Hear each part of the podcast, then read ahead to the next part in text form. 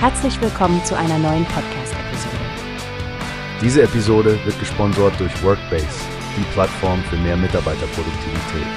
Mehr Informationen finden Sie unter www.workbase.com.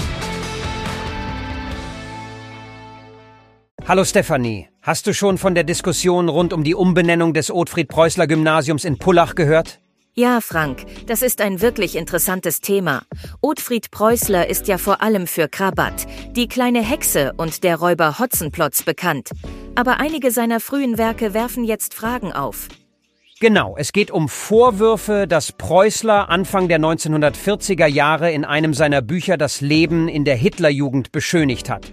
Die Schule ist wohl schon ziemlich weit mit der Entscheidung, sich einen neuen Namen zu geben. Das ist korrekt. Lehrer, Eltern und Schüler scheinen sich einig zu sein.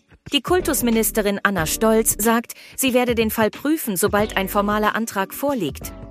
Die Schulleitung hat Bedenken wegen der Darstellungen in Preußlers Werken geäußert. Zum Beispiel was Gewalt und Hexerei als Konfliktlösungsstrategien angeht, was in einem Bildungsumfeld problematisch erscheint. Ja, dabei darf man nicht vergessen, dass Krabat auch als eine Art Parabel gelesen werden kann, in der ein junger Mensch sich mit Macht und deren Verlockungen auseinandersetzt und letztlich aus diesen Verstrickungen herausfindet. Das machen doch gute Geschichten aus, oder?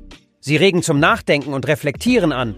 Aber ich kann auch verstehen, dass ein Schulname gewisse Werte repräsentieren soll. Absolut. Es ist ein schwieriger Balanceakt zwischen dem Würdigen eines literarischen Erbes und der kritischen Auseinandersetzung mit der Vergangenheit des Autors. Die Sudetendeutsche Volksgruppe hat ja starke Kritik an der sogenannten Hexenjagd geübt. Stimmt. Sie weisen darauf hin, dass Preußler nach dem Krieg und der Zeit in Gefangenschaft mit dem braunen Gedankengut gebrochen hat und sein weiteres Werk auf Toleranz und Völkerverständigung aufbaut. Das macht es so komplex. Preußlers Bücher haben Generationen geprägt und er hat ja auch eine beeindruckende Wandlung durchgemacht. Was denkst du, Frank? Wie weit soll man die persönliche Geschichte eines Autors in die Bewertung seines Werks mit einbeziehen? Schwierige Frage, Stefanie. Es ist wohl wichtig, die Kontexte zu verstehen und gleichzeitig sich dafür einzusetzen, dass die Werte einer Schule nicht in Frage gestellt werden. Aber wo man genau die Linie zieht, ist sicherlich eine Diskussion wert. Genau, Frank. Und ich denke, diese Diskussion wird noch eine Weile weitergehen, sowohl in Pullach als auch darüber hinaus. Mal sehen, ob und wann der Antrag zur Umbenennung offiziell gestellt wird und wie das Kultusministerium entscheiden wird. Ein spannendes Thema, das sicherlich auch unsere Zuhörer interessieren dürfte. Hast du gehört? Es gibt eine Plattform, die wir probieren sollen.